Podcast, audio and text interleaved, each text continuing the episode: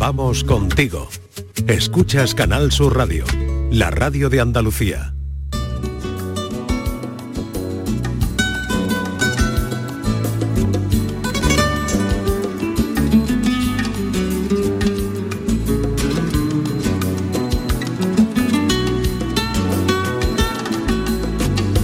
La tarde de Canal Sur Radio con Mariló Maldonado.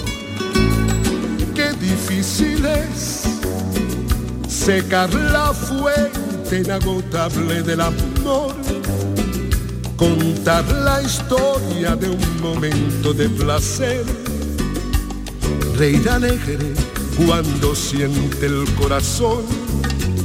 Un gran dolor.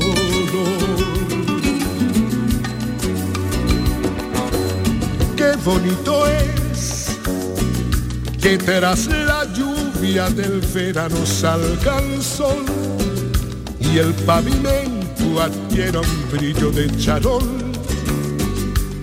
Que tu sonrisa me devuelva la ilusión que ayer perdí.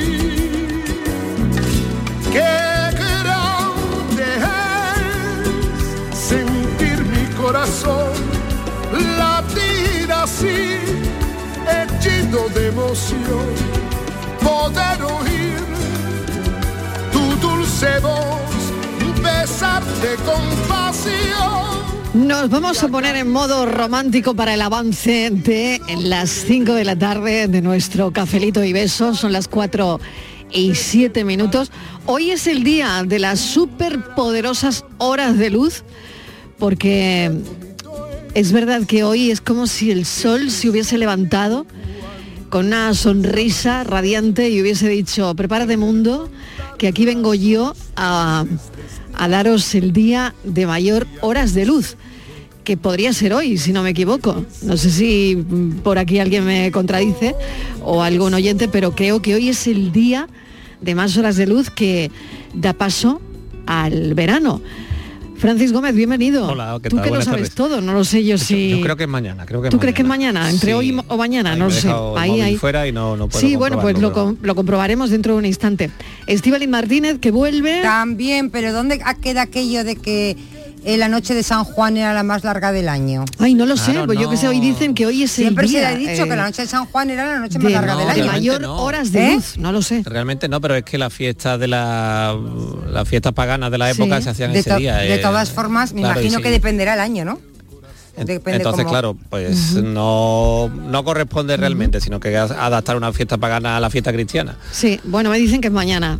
Mañana el día de mayor eh, luminosidad en la Tierra. Y a partir de pasado- no en la Tierra, Bueno, en, no en la en Tierra. este eh, lado. Si te vas al Cabo Norte, Claro que tendrás sí. muchísima, En este lado, las noches este blancas. lado. Eso tiene que ser Hablemos maravilloso. con propiedad en este Fíjate, sitio, en Marilo, este sitio de la Tierra. que a partir de mañana la más larga y a partir ya del día siguiente empiezan las noches a cortarse, que no lo apreciamos. Pero ya eh, es la noche más larga ya a partir de la siguiente cada vez más cortita, cada vez hasta que A un promedio de tres minutos, me dicen. de, tres minutitos, minutos. tres minutitos menos, Pues no sé, cuando sí. llegue ya septiembre, octubre ya salimos de noche. Yo creo que ese es trabajar. el sueño que tenemos nosotros. ¿Qué? Sí, ¿tú muy grande. Hombre, puede ser, ¿no? Hoy el sol, entre hoy y mañana, tiene horas de sobra para disfrutar con nosotros, ¿no? Para que disfrutemos de él. Además hace un día aquí en Sevilla es tan agradable hoy. Espectacular, Tenemos- es verdad. sí, un poquito de calor plomizo aquí en Málaga. Pero, Pero, bueno. espérate que va, bueno, sí, pero verás tú cuando llegue este fin de semana a los 40 y- 44. Ay, qué Bueno, bonito, Patricia Torres, que también la oigo por ahí, Hola, Claudia Marilo. Hernández, que también para avanzar este cafelito y beso de hoy, el cafelito edición martes, que tiene que ver con la historia de un amor, que es lo que Estamos escuchando, ¿no? La historia de un amor, qué bonito. Habrá otra cosa más bonita que el amor. Ay, qué bien, mira qué romántica te veo hoy, Martina, sí. que, Uy. que, que ha desayunado Pero- Martínez hoy. Hombre, pues es que te he oído hablar de Bolón y esa historia tan bonita de ¿Ah, amor. sí? Ah, mira. Claro. Amor Eh, Mira, Estás- vale, estás- vale, vale. Estamos muy bien, en muy bien. Lo verano. estamos, lo estamos poniendo todo como para. estamos ¿no? en Mariló, verano. Estamos sus preparando palabras para el no café de las 5. Las palabras de Estivali no se corresponden con su cara, Marilo. Ah, ¿no? No. No. ¿Cómo miente, eh? Pero ¿por qué? No nos quite la ilusión, por favor. La radio de es que la radio es imaginación. Tú tienes que escuchar. Eh, lo importante es lo que transmites con la palabra. Y eh, transmitiendo pasión, ilusión, alegría. Qué momento más bonito para enamorarse, Mariló. eh, y Andalucía el mejor sitio. Mira, una joven de Granada, una A joven ver, de Granada. venga, cuéntanos la historia. Está arrasando, ¿eh? Está arrasando en, Venga, que esto en las viene con redes historia, sociales. esto viene con historia. En Twitter está revolucionando Twitter porque a raíz de su historia, Mariló, todo el mundo Sí. empieza a contar. Claro, es que todo el mundo tiene una historia de amor. Sí. Menos yo, todo el mundo. Pero yo soy lo que pasa es que tienes ¿Eh? mala experiencia, No, alguna de tengo, amor. alguna tengo. Bueno, Ya la- todos son historias de amor que acaben bien o mal. Claro, es otra cosa. Amor Ya- pasaje. No, pero yo no hablo del, yo no, yo no hablo del Empieza final. siendo una historia de amor, ¿no? Volátil. Si no, no vamos a siendo una historia. Pero no vamos bien, a hablar vale, de vale, vale, vale. Mariló, Te no vamos compro, a hablar del final, vamos a No, hablar no, del te lo compro, principio. te lo compro. Vamos a Vale, hablar del venga. principio, al principio Claudia. todo es muy bonito, Por eso, ya- es que queremos conocer el principio, no el final. El final ya, bueno, pues que cada uno resuelva como pueda. Que esta chica de Granada las perdices, no, no. no. Eh, No, es- no, no, ella eh, no. Es una chica de Granada que ella se dedica a relaciones públicas y quería vender unas entradas. Entonces queda con un chico que estaba interesado, no sabemos para qué eran las entradas, pero eran unas entradas. Un chico de Huelva que estaba en Granada, acababa de llegar, pues igual era un estudiante, por ejemplo, y eh, se pone en contacto con ella porque está interesado en las entradas. Y quedan, Mariló, y bueno, por parte de ella, flechazo a primera vista. Dice, me quedé impresionada al verle, no me extraña porque el chaval es guapísimo. Qué pena que yo sea tan mayor para él. que Hombre, dice, no importa. A ver, dice la edad no que- tiene que ver, la edad, por dice que se quedó no tiene que loquísima. Que se- esto todo esto lo cuenta ella en Twitter, ¿eh? Que Sí. se quedó loquísima, loquísima. Y O sea, un amor a primera vista. Sí, dice que El chico incluso le dio las entradas, No compró. compró. Sí, compró, compró, compró compró. él, las compró pero él. fue esa cosa rapidita, ¿no? Pues te doy Sí. las entradas, tanto tal, adiós, adiós. Flechazo. Pero ella se quedó loquísima. Y le comentó a un amigo, ¿no? Le dice, "Uf, le he vendido la entrada a uno, dice, qué guapo es. Y entonces le dice el amigo, O pues sea, sí. compró una entrada que ella tenía, que, no, que me estaba perdiendo Porque la historia. Claro, públicas, claro. imagino que vendería de discoteca o algo Yo así, ¿no? sé, sí. Ella, algo así, ella, sí, ella, sí, ella. Vaya, Ella vale, vale. vendía. Y le compra unas él. entradas. Y ella queda con él para darle las entradas y se queda loquísima, porque él es súper guapo. Vale. Súper guapo. Y luego cuando le da las entradas, se va, ella le dice a un amigo, oh, qué guapo es. Bueno, se queda Seguro que hubo por atontada. ahí alguna frase más. atontada. Y el amigo le dice pues que le hable. Dice, oye, pues háblale. Porque claro, tenía su teléfono, su móvil, porque habían quedado para las entradas. Y ella así se lo pensó, porque dijo, ay, pues no sé, porque tú sabes esas cosas de vergüenza. Pero dijo, mira, pues sí, le voy a escribir. Entonces eh, le mandó ella un, oye, sé que no viene a cuento, pero me has parecido súper mono. No sé si la frase es la más bonita. Esto es tal cual. Le ha echado literatura. Vamos, ella tampoco tenía mucho... Ella, Un bueno, poema, vamos. Sí, ¿eh? sí. Dice, Muy entonces, bequeriano todo. me- él me escribió, Marilo. Dice, él me escribió. Y yo, pues, eso hizo como la interesante. Dice, no le puse mucho, mucho interés y tal. Pero bueno, al final eh, volvieron a quedar cara a cara. La cosa, Mariló. ¿Quién se, qué, qué está pasando por ahí? No ¿Qué sé qué es eso. ¿Qué es? ¿Qué ¿Eso es qué eso? es? ¿Qué suena? ¿Qué Una está gaviota. sonando? ¿Qué es Ah, eso? un mono, Ah, claro, mono. muy Ah, ah, un mono. Intentando hilar, hilar el ¿quién se sonido Estábamos en onda. que Bueno, la cosa que, volvieron a quedar. Mariló y ya cuando estuvieron cara a cara, dice que él, dice ella, que él supo cuando se volvieron a ver que iban a ser novios de alguna manera, de una manera u otra. Bueno, que llevan cuatro años, Mariló. Toma ya. Ah, Ella- desde el día de las entradas llevan cuatro años. Cuatro años. Bueno, Vaya desde el día, ¿eh? Sí que era largo el concierto. ¿eh? Pues, desde el día de las entradas. Cuatro años. Yo ya lo he contado en, en Twitter y ahora todo el mundo contando unas historias un hilo de amor. Twitter y todo el mundo empezó a escribir sus historias de amor. Porque- pero qué vale, cosa más y bonita, entonces nosotros qué vamos a contar hoy para que la gente Conocer la historia de amor. El principio, Claudia, al final no nos interesa. No. Pero Cada bueno, no una vais a contar ninguna vuestra. El novio. ¿Cómo conociste a tu pareja? A una de ellas. Si has Mira, mira, conocido mira, a como si 30. no me oyera. Sí, o sea, no me sí. contesta. Yo Nada, sí. Ya pasa. ¿Te vais a contar la vuestra? Sí. ¿Sí o no? Que sí, yo voy a contar Bueno, la pues a mía. las Bueno, pero ya además. Venga, a La, cosa. la mía se supone que tiene final feliz porque me voy a casar. Vale, exactamente. Por lo menos continuación feliz, seguro. Continuación Sí, momento. yo también me casé. Momento. Sí. Hombre, Incluso Bueno, tuve una niña. Qué agua Bueno, fiesta, A mí me ha ¿eh? dado para todo. Eso también es una historia de amor. ¿eh? Mariló, Eso también es una ahí- historia de A mí amor. me ha dado pa' A ver, todo. Claudia, Claudia, ¿qué dice dicen Claudia? por ahí que al final todo saldrá bien y que si no sale bien es que no es el final, dicen. Dicen. Tú, Ah, ¿Tú tienes historia de amor, Ah, Claudia? mira, mira. Yo tiene tengo- varias. tengo. Una. Claro. Bueno, No, aquí no, que- tengo quien tenga varias, una historia pero- de amor que la cuente. Oye, pero pero prefiero hablar con otra, el día más largo, cuento. que es mañana, da igual. El Sí. día más largo de horas de luz tenemos que entretenernos Queremos contando historias, cosas nuestras. eso, Venga. cositas bonitas, que nos diga la gente Sí, cómo sí. se enamora. de amor. Por Pero ejemplo, en el supermercado, ¿no? Que se te cayó una lata y vino el otro y te dijo, ay, como las películas. Con de de- ahí. Ah, mira, no sé. Nada, nada. Oye, también podríamos preguntar cómo te gustaría que fuese tu historia de amor. Claro, y ¿No? oye, de verdad. ¿Cómo te gustaría? Ahora que empieza Ay, el qué verano. bonito, qué bonito. Amores de Yo verano. con una de, con tipo de me conformo, no pido más. Me encanta. Una- Oye, Nada, momento, no tu nada. historia de amor de verano, que llega, entra mañana el verano. Claro, eso que va de vacaciones. Pero a eso le estás poniendo un final, ¿eh, alguien Y- y ya nunca más, ya pero a lo sabes que mejor no- comienzo. Durante dos semanas Cuando además todo idilio. No teníamos correo electrónico, ni Twitter, ni nada para comunicarnos y había Ay, que escribirse por sí. carta. Totalmente. Eso, eso, el, Bueno. el mundo analógico, Dios mío. Totalmente. ¿No tenéis cartas? Yo ¿De no. amores de verano? Yo no. No. Ay, qué sosa. Yo de cuando Yo era no. chiquitita. Yo que tengo una carta muy algunas. bonita. Tú, Yo- tú tienes, Francis, también, ¿no? Yo negaré delante de quien sea mm, que haya ninguna carta escondida de años atrás en mi casa. Yo- ah, bueno, yo sí. Yo carta no, yo tenía una foto. ¿Ves? Ya no, me acuerdo qué ponía detrás, Claro. dedicada. Bueno, pues todo eso es lo que Sí, vamos a comentar no a las 5 en punto de la tarde. Comentar, referir, eh, hablaremos de nuestras historias de amor. Y alguien tiene que contar alguna a las 5 que lo ha prometido.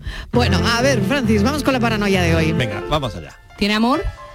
Eh, Lo ha hecho con bueno, amor, eso Bueno, sí, verás, ¿no? yo lo he hecho con mucho amor, correcto. Ay, ay. Gracias, Patri, por el capote, Hombre, que no por- sabía qué decir. Te he ayudado. Bueno, hoy dice así. Blanco como el papel, colorado y no es clavel, pica y pimienta no es. Tin, Ala. tin, tin, tin, Silencio, ha pasado un ángel, ha pasado no es, varios eh, arcángeles. Venga, repito. ¿Es de comer? Claro. Es de comer. Porque si pica ya sabemos que, bueno, pero podría ser un bichito que te picara, pero no, no. Bla- es un poco como los pimientos de padrón, que nos pican y otros no, ¿verdad? Dice así. Pero es de comer. Que Es sí de que le ha dicho. Blanco como el papel, colorado y no es clavel, pica y pimienta no es. Lo de colorado, lo de colores, los hay de, Colorado. muchi- de muchos colores, pero en fin, en general Rojo, es rojo. es colorado por fuera y blanco por dentro, vamos Pica. a decirlo claro. Mm, Pimiento de se usa- piquillo. Uy. Cuidado. Uy, uy, uy, uy, cuidado. No es blanco, es que- cuidado, no, cuidado. porque Mailo si no es blanco, ¿cómo va a ser pimiento del piquillo? Bueno, que no es pimienta, no pimienta la semilla, pues, Pero, pero, exactamente, la semilla. Uy, qué pista. Uf, bueno, uf. ¿Es una 670, pista? 94 30 15 670 940 200 si lo saben, llamen a Francis Gómez. Francis, hasta ahora. Hasta luego. Hasta ahora. Ahora. La paranoia de la tarde. Haz tu negocio más rentable con Social Energy. Aprovecha la entrada del verano generando tu propia energía y ahorra hasta el 90% en la factura eléctrica de tu empresa. Confía en el líder del mercado y disfruta de primeras marcas con hasta 25 años de garantía. Estudio gratuito en el 955 44 11 11 y socialenergy.es. Aprovecha las subvenciones disponibles. La revolución solar es Social Energy. Dicen que detrás de un gran bote del Eurojackpot hay un gran millonario. Esto, ¿y detrás de un gran millonario? Pues que va a haber un... Ahora Eurojackpot, el mega sorteo europeo de la 11, es más millonario que nunca. Este martes, por solo 2 euros, bote de 120 millones. Eurojackpot de la 11, millonario por los siglos de los siglos. A todos los que jugáis a la 11, bien jugado. Juega responsablemente y solo si eres mayor de edad. Toda Andalucía y toda tu radio van contigo, cuando quieras y donde quieras. Porque la app de Canal Sur Radio tiene todas nuestras cadenas, con todos los programas que te gustan, las emisiones en directo y tus podcasts. En casa, en el trabajo, haciendo deporte, de compras, paseando. Descárgatela. Tienes todo Canal Sur Radio, Radio Andalucía Información, Canal Fiesta, flamencoradio.com y Canal Sur Radio Música para ti. Toda Andalucía y toda tu radio van contigo. Más Andalucía. Más Canal Sur Radio. Canal Sur Radio, Sevilla. Queremos seguir dándole alas a tu negocio. Por eso, en Caja Rural del Sur trabajamos día a día para que tu negocio no tenga fronteras. Ponemos a tu disposición expertos en negocio internacional que te darán respuesta inmediata, siempre que lo necesites. Caja Rural del Sur. Formamos parte de ti. Los guerrilleros, tapicería y colchonería en Utrera, a precios de fábrica. Cheslong de 3 metros con asientos extraíbles, cabezales reclinables, canapé, dos puff, cojines decorativos de regalo y telas antimanchas a elegir antes 899 euros y ahora solo 499 euros. Sí, sí, has escuchado bien, 499 euros. Y por un euro más televisor LED de 32 pulgadas de regalo. Estamos en Utrera, carretera Carmona número 15 en Utrera, Sevilla. Entregas en 48 horas. La sombra, la sombra vento. Don Manuel Hidalgo, responsable de ventas de Tordos Quitasol, nos informa. En esta época del año podemos instalar con comodidad todo tipo de tordos y carpas en todos los modelos y sistemas, tordos con motor y tordos automáticos. Pero eso saldrá carísimo. Ese es un error, José Antonio. Estamos con precios en promoción y con facilidades de pago. No me digo más, llámenos al 954 33 29 88. Recuerde, 954 33 29 88 y olvídese de aquello ya tan lejano de... Leopoldo, échame el tordo. Y pase a la modernidad, a... Corrito, dale al botoncito. Tordos y carpas quitasol, la sombra de Sevilla. La sombra, la sombra. Este miércoles, Andalucía a las 2 adelanta su emisión 30 minutos para conocer en directo la elección de la sede de la exposición 2027, con Málaga como aspirante a la misma. Recuerda, este miércoles desde la una y media, especial informativo en Canal Sur Radio. La tarde de Canal Sur Radio con Mariló Maldonado.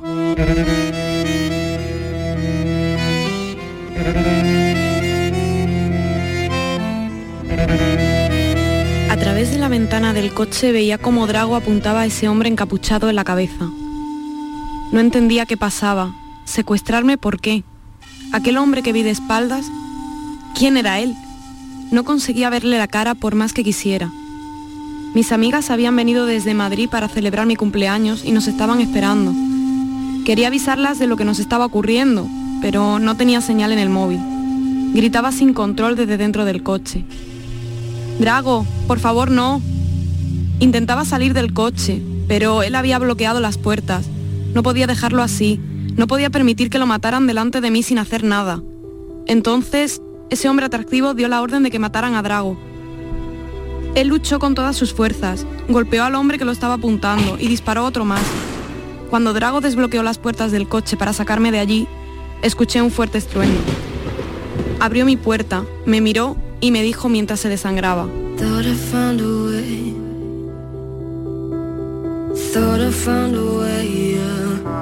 Marisa García es la autora de Hasta que te vi, una novela que habla precisamente de esos amores prohibidos y a veces tan peligroso.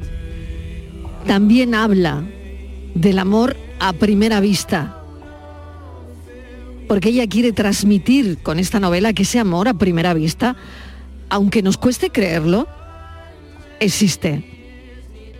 Marisa García, bienvenida, gracias por acompañarnos. Hola Marisa. Buena. buena. ¿Cómo estás? Muy bien, muy bien. Bueno, escribes este libro durante una etapa complicada de tu vida, me dicen, en la que te encontrabas lejos de tu tierra, lejos de tu casa, lejos de todo lo que significaba cosas para ti. Eh, pero te refugias en, en la escritura, Marisa, ¿es así? Sí, a mí la verdad es que siempre me ha gustado mucho la lectura y la literatura, pero cuando pasas por momentos así y estás tan lejos de tu tierra, de tu familia y todo, pues siempre hay que buscar una, alguna manera de, de no pensar. Entonces mi manera fue pues sentarme y, y dedicarme a escribir.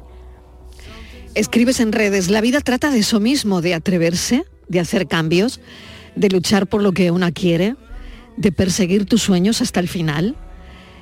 Nunca imaginé que llegaría hasta aquí, que llegaría a cada uno de vosotros en cualquier parte del mundo, pero estoy aquí, luchando por mi sueño día a día. No hay que rendirse nunca, aunque el camino no sea fácil. Si lo fuese, no se llamaría sueño. Bueno, esto lo escribes en las redes sociales. ¿Y por qué lo escribes, Marisa? Pues porque la verdad cuando yo empecé a ese camino, nunca me hubiese imaginado que hubiese llegado tan lejos. Yo empecé como si fuese un hobby y se ha, y se ha convertido, pues mira, en algo que yo pensaba que era un sueño lejano y la verdad es que lo tengo más cerca de lo que pensaba. Entonces yo creo que todo el mundo cuando tiene algún sueño o quiere luchar por algo que le gusta, tiene que trabajar en ello, luchar y hay que seguir hasta el final.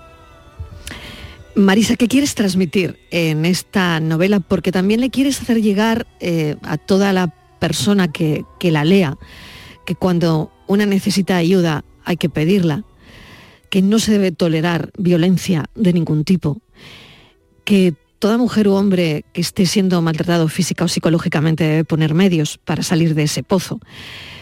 Mm, ¿Pretendes em, zarandear un poco em, a la gente con tu novela, no?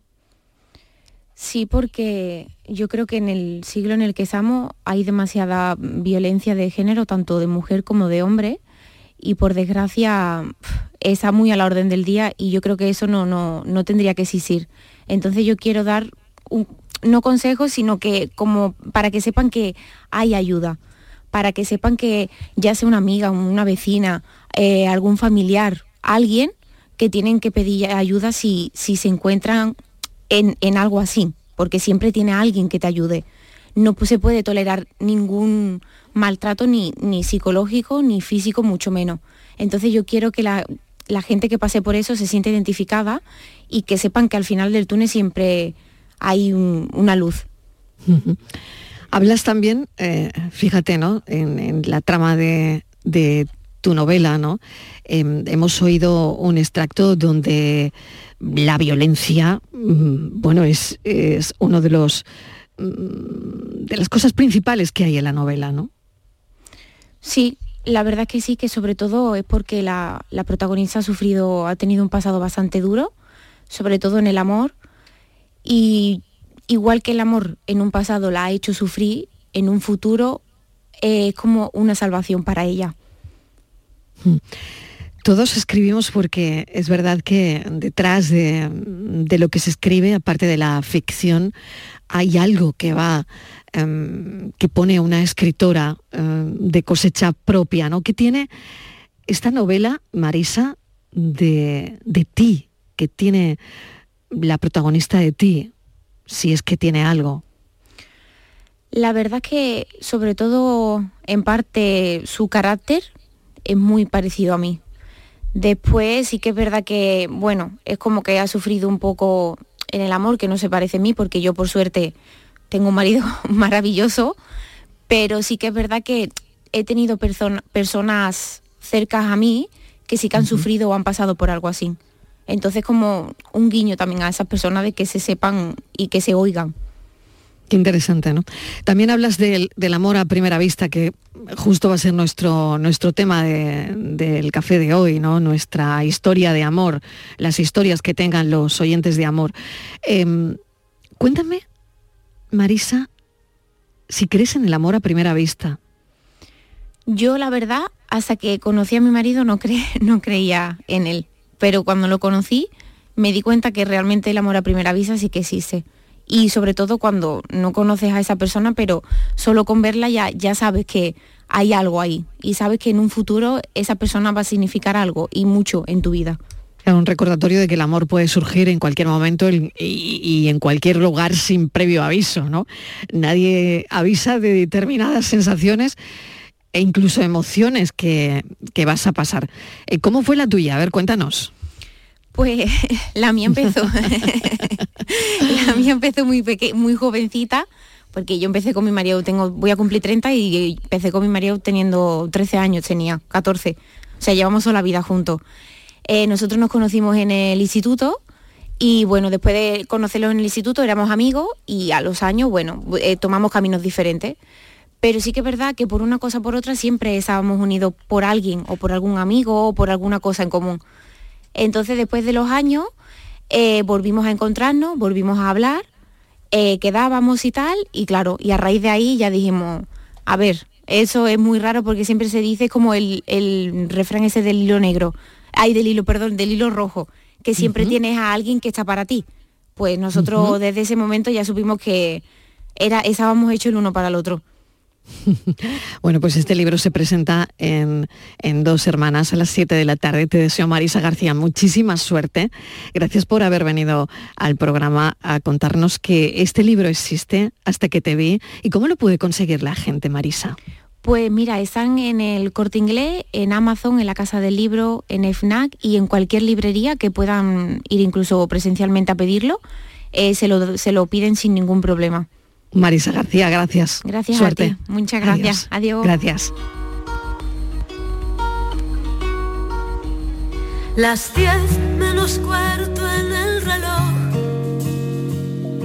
La noche abre su puerta en tu cabeza. En la tele un culebrón, la comida en el salón, esperando una sonrisa, un te quiero, una caricia.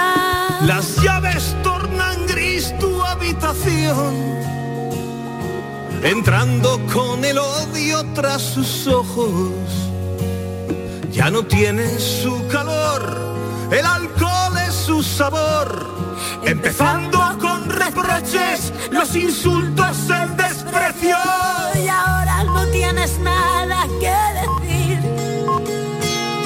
Ya no sé si soy mujer o soy una mierda. Sumida en la sin razón, despojada del valor.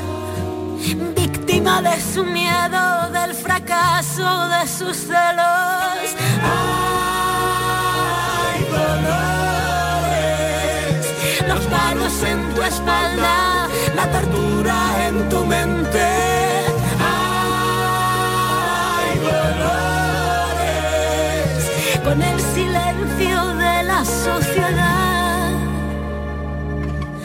Lunes, martes y miércoles y otra vez.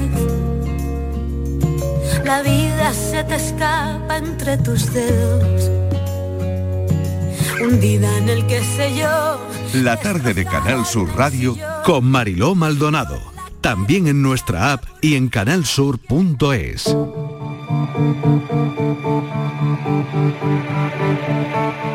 Bajo sospecha, con Patricia Torres. 4 y 31 minutos de la tarde, vamos a recordar un caso que conmocionó al mundo entero.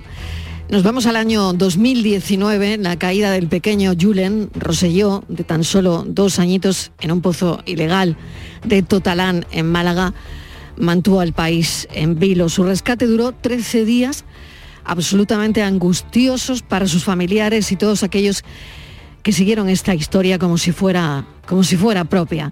Hoy vamos a presentar el documental 13 días aquí en la tarde, escrito y dirigido por el prestigiosísimo periodista Hernancín, que pretende sanar las heridas de unos padres y ejemplificar de alguna manera la verdadera resiliencia en el momento más difícil, más trágico de sus vidas. ¿Qué vamos a descubrir esta tarde, Patricia?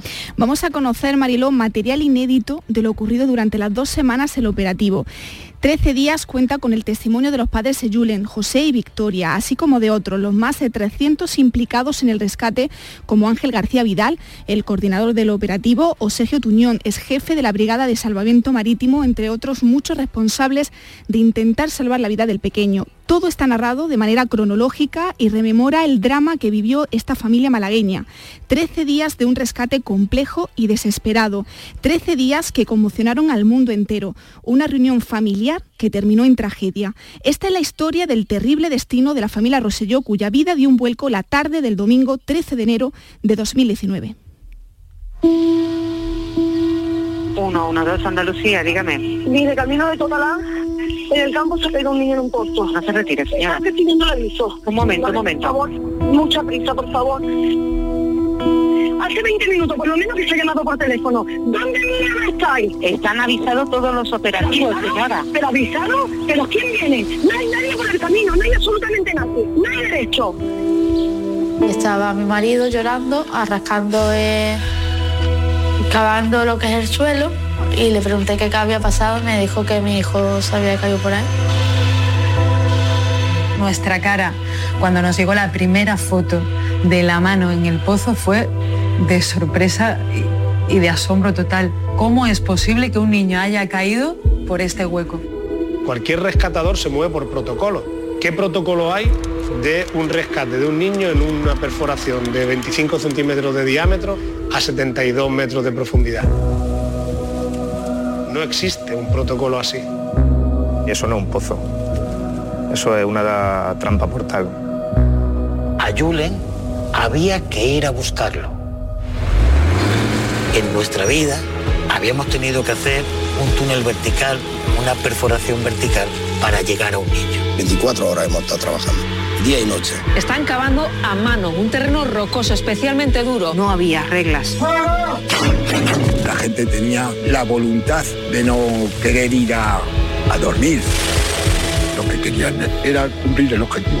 ¿Y por qué no? ¿Por qué no íbamos a contar el milagro? Era realmente difícil decirles verdad y a la vez tratar de animarlos. No, que tu hijo vamos a sacar en 24, 48 horas, 24, 48 horas, 24, 48 horas, 24, 48 horas. 13 días.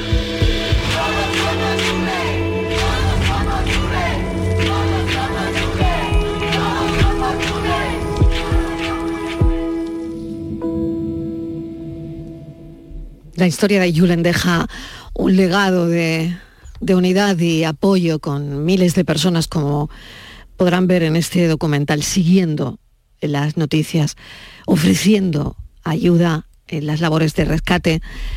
Mm, Julen siempre va a estar en nuestro corazón, ¿no? siempre será recordado como un, un niño inocente que tocó los corazones de millones, de millones de personas en todo el mundo, ¿no? Y su historia también recuerda la fragilidad de la vida, ¿no? Vamos a hablar con Hernancín, director de, del documental 13 días. No fueron ni 24 ni 48 horas, fueron 13 días. Hernancín, compañero, bienvenido. Gracias por acompañarnos. Gracias, Marilo, y enhorabuena, qué bonita, qué emocionante la presentación que habéis hecho. Y qué bonita eh, toda la historia cuando es tan dura y en un documental eh, se tiene tanta sensibilidad para, para elaborarla. A mí me gustaría saber eh, cómo lo has hecho. Bueno, solo hubo que poner la cámara frente a la gente, la verdad que ahí está, la verdad estaba ahí. Estaba ahí en toda esa gente de Andalucía, sobre todo los primeros que se lanzaron a la montaña, hacía frío, yo no sabía que hacía frío en Málaga, y hacía mucho frío y, y en la noche y se quedaban 24 horas, bomberos, vecinos, eh, la Guardia Civil, eh, todos tratando de, de encontrar la manera, ya, ya las primeras horas de sacar a Julen de- de- del pozo. Creo que es un ejemplo de lo mejor de la condición humana, lo que dice Harari, el, escritor tan de moda, nuestro superpoder como especie es la cooperación y ahí todo el mundo vio a cooperar desinteresadamente, nadie pedía nada a cambio. ¿Cómo ha sido ese proceso de recopilar um, todo lo que pasó? Porque en 13 días había tanta información, tanta información que, que no conocíamos. Mm, Desde luego nunca, nunca habíamos oído hablar de cosas que, que aprendimos con el rescate de Julen, ¿no? Eh, de la maquinaria que se usó, em, del tipo de fluidos que podía haber dentro del pozo. ¿Cómo has recopilado toda esa información? Bueno, ha sido un trabajo de equipo, la verdad que he tenido la suerte de contar un equipo de, de que es la productora de primer nivel, y entre todos tratamos de descifrar cuál había sido la verdad. Pues fueron, había mucha información cruzada, mucha, mucha desinformación, pero bueno, contar con los protagonistas te da esa ventaja, ¿no? Ángel Vidal, como has mencionado, Antonio, el director de las obras, gente que, bueno, también puede ser que es un esfuerzo de traducirlo a cristiano, ¿no? De todo lo que hablan, de toda esa máquina, lo que sí, lo que sí, a mí me quedó claro y me llamó mucha atención de la historia, más allá de la parte humana, tanto la resiliencia y valor de los padres como toda la gente que se lanzó a la montaña y la que no se lanzó porque bajaban a buscar combustible, maquinaria y todo el mundo abría sus tiendas a las 3 de la mañana en Málaga y les daban lo que fuera o, o el espeleólogo que se fue desde Huelva, digamos, de todo, de todo el mundo fue a ayudar. También estaba la parte, bueno, técnica que, que había que explicar que las máquinas se rompían todos los días. Era como una cosa de, esa montaña estaba maldita y no había forma de... Es que el suelo justamente es muy duro, es el más duro de la región y si no, en cualquier otra parte se habría llegado muy rápidamente, pero Aquí el suelo jugó en contra y, y fue terrible, lo que hubo que romper de roca dura, de cuarcita para, para poder llegar, pero se llegó. Y eso fue un esfuerzo colectivo admirable. De todas esas cosas, Hernán, eh, no sabíamos, no teníamos ni idea de cómo era el suelo de Totalán, de, en fin, eh, desde luego esto nos amplió la mirada en, muchos sentidos, ¿no? Me gustaría saber también cómo trabajas con los padres, que sé que lo has hecho, bueno, o al menos lo vemos en, pantalla de forma individual, ¿no? Eh, has querido hacerlo así, ¿no? Y cómo, cómo se trabaja después de un suceso tan terrible, ¿no? Mm, con los padres y, y con una cámara y con horas y horas de rodaje. ¿Cómo ha sido?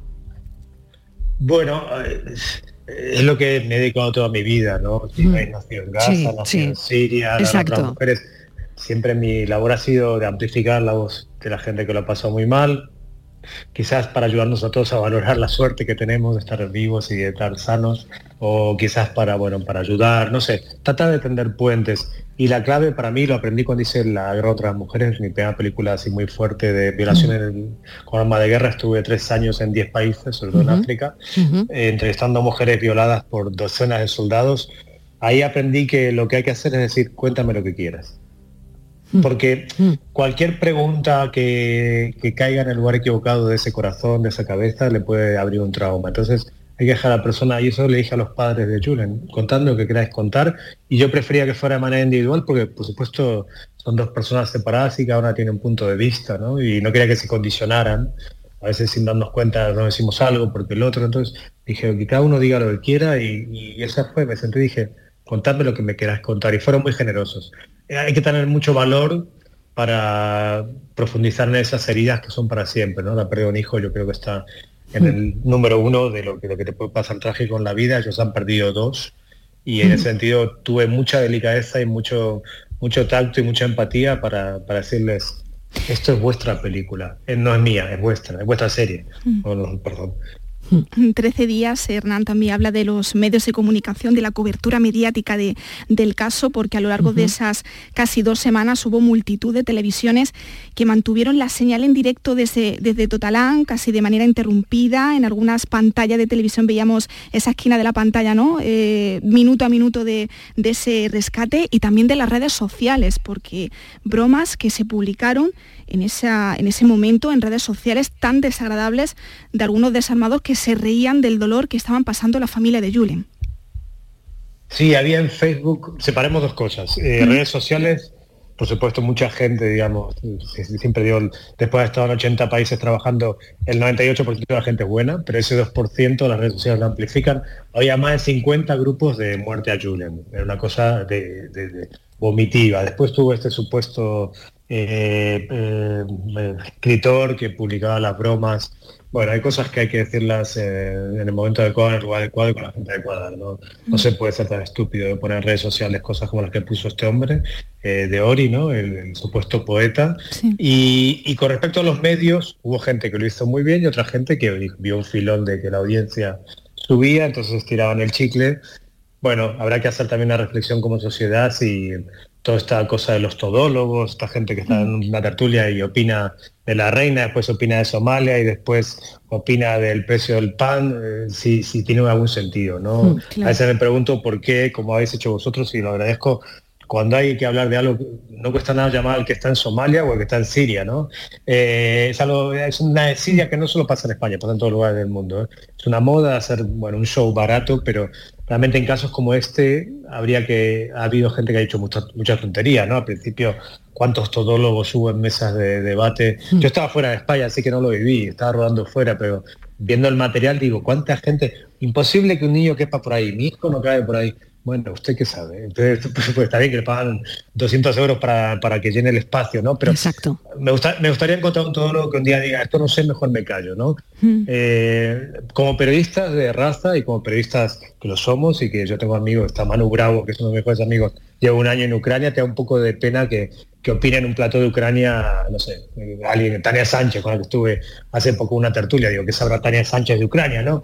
Sí, con todos mis respetos, digamos, pero ¿por qué tiene que opinar todo el mundo de todo? ¿no? Creo que la gente, como dicen, mientras más sabes, menos sabes, menos sabes que comprendes que menos sabe y creo que deberíamos ser muy prudentes con nuestros juicios, más cuando hay una familia sufriendo, ¿no? Y en este sentido, bueno, desde hace unos años en el periodismo es un show y hay barra libre, pero hay muchas excepciones, por supuesto, y hay informativos que hacen las cosas muy bien, y ha habido gente como Juan Cano del Diario Sur que lo ha cubierto con una delicadeza exquisita, digamos, no, no, no matemos la profesión porque hay muy buenos profesionales. Totalmente de acuerdo, Hernán, no podemos estar más de acuerdo con lo que estás diciendo, ¿no? El mar, hay un capítulo, eh, el mar que está en, en todas tus películas, en, en todos tus libros. eh, y, y he leído una entrevista donde decías, es que a mí el mar me salvó la vida, ¿no? En fin, el mar, eh, ¿cómo lo relacionas con, con todo esto? Bueno, el, ma- el mar hace que todos los fines de semana me vaya de Madrid a Tarifa, así que me cruzo Hoy hemos Eh, hablado de la playa de Bolonia, ¿no? De que es una de las de mejores playa. playas del país y que hoy ha habido una revista que lo ha dicho, ¿no? Eh, Bolonia como mejor playa del país, cosa que los que vivimos aquí ya eh, sabíamos. Lo que pasa es que no queremos que se entere mucha gente, pero bueno. No, no lo digáis, por favor, porque ya, ya Tarifa está, se ha puesto de moda sí, y yo que llevo sí. 20 años viendo ahí, está, no, no, no sé, bueno, pues, bueno, ya volverá Bueno. toda la normalidad. Recordad que es un parque natural, la gente que va a por que recoja, totalmente. que recoja las cosas que dejan. Mm. Volviendo al tema, a ver, cuando yo tengo tuve un accidente en Afganistán que cambió mi vida, que también lo pues lo cuento en Morir para contar, otro documental que está en Netflix. eh, y en el mar encontré la paz, eh, sobre todo Tarifa, pasó mucho tiempo ahí. El mar te, te- te da la- te hace comprender lo insignificante que eres, lo, la- lo bellísimo que es este mundo, el mundo que tenemos tan maravilloso y cómo lo estamos destruyendo. Eh, y en ese sentido me parecía muy bonito terminar con ellos frente al mar porque es eh, la nueva vida que, que se les abre, ¿no? Con la hija, obviamente a ser padres que han perdido los hijos la sobreprotegen y tienen miedo de todo y no debe ser fácil cuidar a un hijo en ese trauma, pero el mar y ellos caminando frente al mar con la hija es, es muy inspirador, ¿no? El mar a mí me transmite eso, libertad, eh, poner todo en perspectiva, a veces no nos damos cuenta, pero a problemas tan pequeños los convertimos en cosas tan grandes, ¿no? Y, y minucias que nos pasan, las hacemos y nos peleamos por cosas que no tienen sentido y el mar es como la, también la guerra te da esa perspectiva, ¿no? De que la vida no, no hay que preocuparse mucho por las cosas. Mm, Esa escena es preciosa, Marilo, ese final del documental es precioso porque envuelve eh, pues sea un- una escena totalmente Mm. de, de- de paz, ¿no? Y de que la vida continúa inevitablemente y que hay que seguir luchando. ¿Qué te han dicho, eh, Hernán, los padres de Julián después de ver el documental?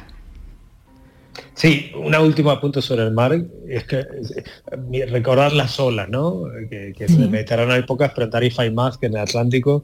Las olas, la vida, vienen las, las olas buenas, las malas, pero siempre viene una ola después. Entonces, verdad. Eso es, lo- Es es una verdad. buena metáfora de lo que es la Sí. condición, lo que es nuestra condición, ¿no? Eh, los padres lo vieron y estuvieron conformes y eso para mí era fundamental. Es un Mm. ejercicio que siempre hago, verlo con los protagonistas. Después de todo, nuestro trabajo, lo de los documentalistas, es amplificar la voz del otro. El otro tiene voz y el otro sabe qué quiere decir y es ordenar un poco las cosas y nada más, si está bien hecho. También creo que esta, esta serie demuestra que este género de los crímenes no hace falta subrayar nada, no hace falta entrar en el morbo, no hace falta, si, si, si son buenas, si está bien contada la historia, mira, casi sin promociones sigue en los primeros, ha estado en los primeros puestos de Netflix y le ha ganado a series de miles, de cientos de millones y cha- chapó por la audiencia, gracias a toda la gente que la ha visto, gracias a vosotros por haceros eco, porque eso habla de que un producto de calidad, que que se trata con respeto a la gente, también el público lo consume, no hace falta que todo sea sálvame, se puedan hacer las cosas bien también. Me quedo con eso. Hernancín, muchísimas gracias por habernos acompañado, porque siempre es un placer escucharte, un placer. Y, y de vez en cuando creo que es muy necesario que alguien salga mm, sencillamente reflexionando sobre esto, ¿no? Y, y que cale también, que cale también un poquito. Gracias, compañero. Un saludo. Gracias a vosotras, un abrazo grande. Gracias. Durante los días que duró la operación Rescate, se utilizaron distintos métodos para, para intentar alcanzar a Julen, para salvarlo con vida. se perforaron túneles paralelos al pozo, eh, pero no, no se pudo hacer nada. Así que nos enseñó que los accidentes pueden ocurrir y que ocurren en un instante sin previo aviso. Patricia Torres, gracias. A ti un beso. La tarde de Canal Sur Radio Con Mariló Maldonado. También en nuestra app y en canalsur.es. Precios de locura en Rapimueble. Sofá cheslón 249 euros. Dormitorio juvenil solo 389 euros. Aprovecha ofertas de locura y paga en 12 meses sin intereses. Rapimueble, líder en precios y calidad. Más de 200 tiendas en toda España y en rapimueble.com. Hay gente para todo y el programa del Yuyu es de gente que le pone humor y alegría al día a día. Esto ha pasado en una youtuber de Tailandia que se ha grabado comiéndose un murciélago. Les gusta mirar el lado bueno de la vida por muy surrealista que pueda parecer. Tomaba una, una gran sopa, una sopa de picadillo para ir a murciélago. de aquí. El programa del Yuyu, gente genuinamente original. Dejaros ya de hacer el primo. En vez de un murciélago, comerse un langostino. De lunes a jueves a las 10 de la noche. Más Andalucía. Más Canal Sur Radio. Escuchas Canal Sur Radio en Sevilla. Guías, hoteles, agencias de viaje. Gracias por hacer de Sevilla uno de los mejores destinos del mundo. Ahora es momento de celebrar juntos en la Summer Tourings Party de Cruceros Torre del Oro. Ven a disfrutar de una noche mágica con DJs, cócteles, sorteos y mucho más. Te esperamos el 22 de junio a las 21.30 horas en el embarcadero junto a la Torre del Oro. Entrada solo con invitación. Solicita la tuya en crucerosensevilla.com. Los frigoríficos del ahorro, los frigoríficos Nevir. Selección de frío congelador, motor inverter para bajo consumo, enfriamiento rápido, silenciosos. Sí, sí, frigoríficos Nevir. En blanco o inox, puertas reversibles. Ya lo hemos dicho, somos los frigoríficos del ahorro. Nevir, en las mejores tiendas. Cuando decides hacer las cosas como nadie, ocurren cosas asombrosas, como unir la tecnología híbrida líder de Toyota y un diseño rompedor en un sub. Toyota CHR Electric Hybrid, con sistema multimedia Toyota Smart Connect con servicios conectados gratis. Estrena la hora sin esperas. Lo extraordinario se hace referente. Te esperamos en nuestro centro oficial Toyota Ispaljarafe en Camas, Coria del Río y en el polígono Pisa de Mairena. Si estás cansado ya de tanto pagar entre gasolina, luz y ahora venga, corre y llámame, que no hay tiempo que perder, nuestro petróleo es el sol y lo tienen que saber. Placas fotovoltaicas Dimarsa. Infórmate en el 955 12 13 12 o en dimarsa.es. La tarde de Canal Sur Radio con Mariló Maldonado. Este 2023 se cumplen 50 años del fallecimiento del gran poeta chileno Pablo Neruda, Premio Nobel de Literatura en el 71, 1971. Así que hoy le vamos a poner música. Luis García Gil, bienvenido. Buenas tardes Mariló, ¿qué tal? Pues bueno, Muy canciones con, con sabor a- al gran poeta chileno, a Pablo Neruda, uno de mis poetas predilectos y además tremendamente cantado, eh, muy cantado. Aquí tenemos un primer ejemplo con, con nuestro querido Luis Eduardo Aute, esta canción titulada Pétalo, grabada en el disco Albanta de 1978, todo un homenaje al poeta. Pido permiso para nacer. Huele el poema todavía. Huele esa flor que no pudo ser. Poeta Pablo, a ti te canto. Poeta Pablo extravagario. Poeta Pablo Extravagario. Bueno, la relación Una- de Neruda con la música eh, a lo largo de su vida, él tenía una estrecha relación. Muchísimas, sí, sí. Además, mm, le pusieron música a, a muchos de sus poemas, no solo en Latinoamérica, sino también en España. Paco Ibáñez fue un pionero a la hora de poner música al poeta. Y aquí, curiosamente, traigo esta canción porque, porque lo que hace Aute es citar varios libros del poeta, entre ellos pues Extravagario. Luego fíjate que hay una can- un disco de Aute titulado 20 canciones de amor y un poema desesperado, que es un guiño a, las, a los 20 poemas de amor y una canción desesperada de, de Neruda. O sea que hay mucho, mucho Aute en Neruda y eso también es importante reivindicarlo esta tarde. Vamos a Olga Manzano y Manuel Picón.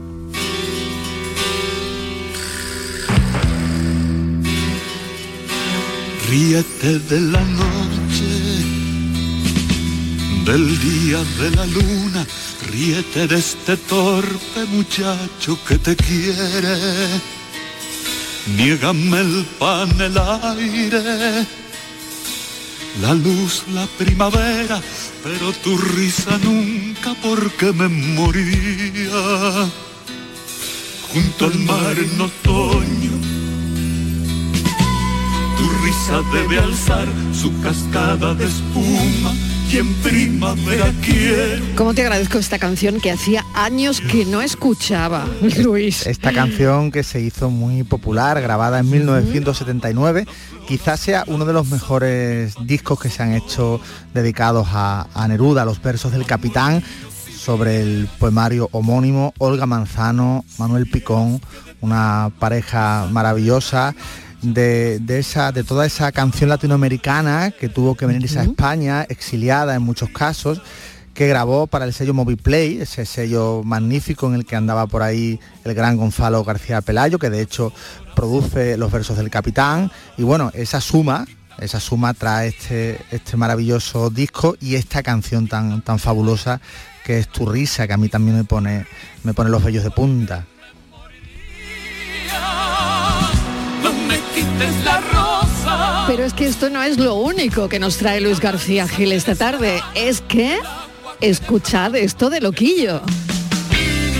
Esto sí que ha sido una sorpresa, esa sorpresa que trae Luis García Gil, donde me dice, bueno, mira, pues loquillo también. También, también. A ver, cuéntanos, porque esto Bueno, sí que me ha sorprendido y mucho. A ver, es que Loquillo tiene dos maravillosos discos de poesía cantada en los que anda por ahí otro grande que es Gabriel Sopeña. Loquillo tiene alma de poeta. Antes hemos dicho que hay, que hay mucho, mucho Neruda en Aute, no al revés, mucho Neruda en Aute, y también hay mucha poesía en, en Loquillo. Loquillo tiene unos, no, dos discos, uno el primero es La vida por delante, y ahí es donde mete Niña Morena y Ágil, que es el poema 19 de los 20 poemas de amor y una canción desesperada de Neruda, y una música maravillosa. Loquillo hace suya la poesía que canta. Es muy desconocida esta faceta de él, pero para mí absolutamente reivindicable. Todo lo que hace con Sopeña tiene un interés suplementario. Se te arrollan las hebras de la negra melena cuando estiras los brazos. ¿Alguien diría que esto es de Neruda? Pues sí, loquillo cantando a Neruda. Como con un estero y él te deja en los ojos los oscuros. ¿Y quién es el siguiente, Luis García Gil? Pues Joaquín Sabina. Sí, señor. Ahí vamos.